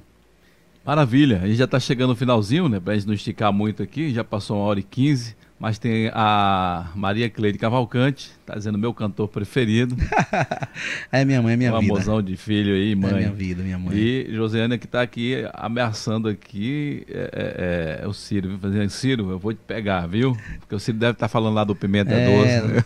Mas, ela, mas ela, foi, ela, foi, ela foi com a gente nesse dia, rapaz. E ela tá falando aqui, olha, sogra na área. Ela está desde cedo aqui, viu, Josiane? A Maria está acompanhando aqui, acho que foi uma das primeiras a chegar por aqui. Então, o pessoal ah, que está acompanhando aí, obrigado pelo carinho, pela audiência. Aproveita e se inscreve no canal aí, tá bom? A gente vai estar tá sorteando essa semana, viu? Para você que é um cara, um cantor romântico aí todo, a gente vai estar tá sorteando lá na Pousada Romântica Chalé Suíço, em Arembebe, da minha amiga Júcia Andrade. Tá dando um presente para os inscritos aqui do canal e para o pessoal que segue também lá no Instagram, falando sério podcast. Vamos sortear uma diária com direito a um jantar romântico, com luz de vela, com é, taça de champanhe, quarto decorado, café da manhã, Nossa um senhora. presentão. Vai lá no, no banner do no Instagram do Falando Sério, tá bom? Não é no Morivaldo, não. Falando Sério Podcast. E segue lá como é que você vai participar, que é você seguir o Chalé Suíço, você comentar, você marcar pessoas e vamos estar sorteando provavelmente na segunda-feira. Eu vou estar falando o dia aqui, mas na próxima semana vai estar fazendo sorteio aí. Chalé Suíço é da mãe dos meus amigos Silvio e Thaís. Olha são aí. Thaís e Silvio, eles são meus clientes, né? Silvio hoje, além de cliente, é um parceiro comercial meu. Ele tem uma oficina lá chamada Oficina Oceânica conheço essa galera, meu irmão. Galera Maravilha. É, Júcia, galera... eu entrevistei ela aqui, que Júcia é apaixonada também pelo rádio. Isso é, bom. é uma parceira, gente boa, a gente bateu um papo aqui, foi bom demais. E o então, Chalé Suíço é lindo demais, aí. muito lindo o Chalé Suíço, viu, cara? Muito legal. Top, top. Lugar aconchegante demais. Então, um presentão aí, né, que era, a gente, essa promoção foi quando a gente chegou a 20 é, mil inscritos. A gente já passou dos 20 mil e, e agora, meu irmão, o negócio tá tomando uma proporção gigante aí. Que massa, que massa. Viu? Então, que a gente possa crescer juntos. E eu quero aqui, cara, te agradecer por bater esse papo aqui, né? Tão bem descontraído, contando sua experiência de vida, sua experiência é, é, como filho junto com seu pai, com a sua família, sua história. É muito interessante. Desejo sucesso para você, né, que agora você está de volta aí aos palcos, fazendo show devagarzinho para mil pessoas, mas daqui uns dias está aí para 10 mil, 50 mil, 100 mil e a gente pode estar tá voltando, né? É, é, normal como antes. Então desejo Morei. tudo de bom para você. Eu que agradeço pelo convite, né? A honra de estar aqui do seu lado. Você que é um grande comunicador da nossa cidade, um cara que tem um respeito muito grande, você sabe disso. Você que tem uma voz emblemática, né? Lembrar um pouquinho dele aqui da época do seu Libório. Seu Libório. então, gente... Eu tenho que fazer o programa Recados que falam de amor. Uh. Porque eu amo falar de amor para você. As madrugadas na Lida FM. Massa, massa. Enfim, eu quero agradecer a cada um que está aí fazendo um comentário. Quem não assistiu, vai, vai lá e assiste. Se inscreve no canal do meu parceiro Morivaldo. E Mori, só gratidão mais uma vez pelo convite, a, a oportunidade das pessoas conhecerem um pouquinho né, sobre Décio Meca. Décio Meca pai, Décio Meca filho, porque eu sou pai de pet, né? Décio Meca cantor, Décio Meca empreendedor, né? E eu fico muito grato, cara. E agora apresentador também. E agora apresentador é. também, né? O programa deu música. Tamo Legal, aí. sucesso. Inclusive o pessoal lá vai lá, viu? Vai conhecer o canal.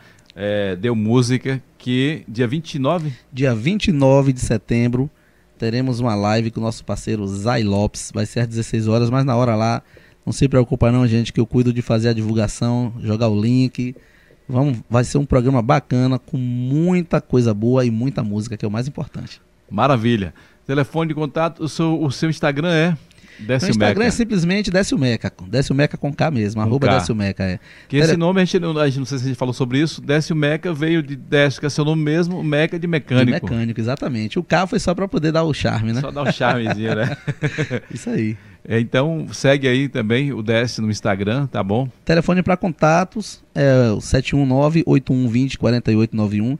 Eu costumo dizer que esse, esse número é para tudo, não mudo ele para nada. Chama no zap aí, se é para é cantar ou se é para resolver problema tudo. no seu carro aí. Com certeza, tamo aí. Desce, um abração, cara, para você, sucesso, tudo de bom. Valeu, meu É irmão. o que desejo para você, para sua família, para a sua carreira aí, né? E que você em breve possa estar voltando aqui trazendo mais novidades e batendo certeza. um papo com a gente. Novidade aí. não vai faltar não, meu irmão. Pode ter certeza disso. Tudo de bom, meu irmão. Um abração. Valeu, tchau, tchau. Valeu, gente. Obrigado pela sua companhia aqui conosco. Deixa eu jogar aqui na tela aqui aberto. Então, ó, vai lá no meu Instagram, no meu não, no Instagram do Falando Sério Podcast e se inscreve lá na promoção para você ganhar esse presentão aí do Chalé Suíço, tá bom? Uma diária com um jantar romântico, café da manhã, quarto decorado, então vai ser um presentão para você. Amanhã a gente volta com mais um convidado e durante a semana, claro, você vai acompanhar de segunda a quinta-feira pessoas aqui batendo papo comigo, contando suas histórias, suas experiências de vida. Beijo no coração, tchau, tchau e até amanhã, gente. Fui, bye bye.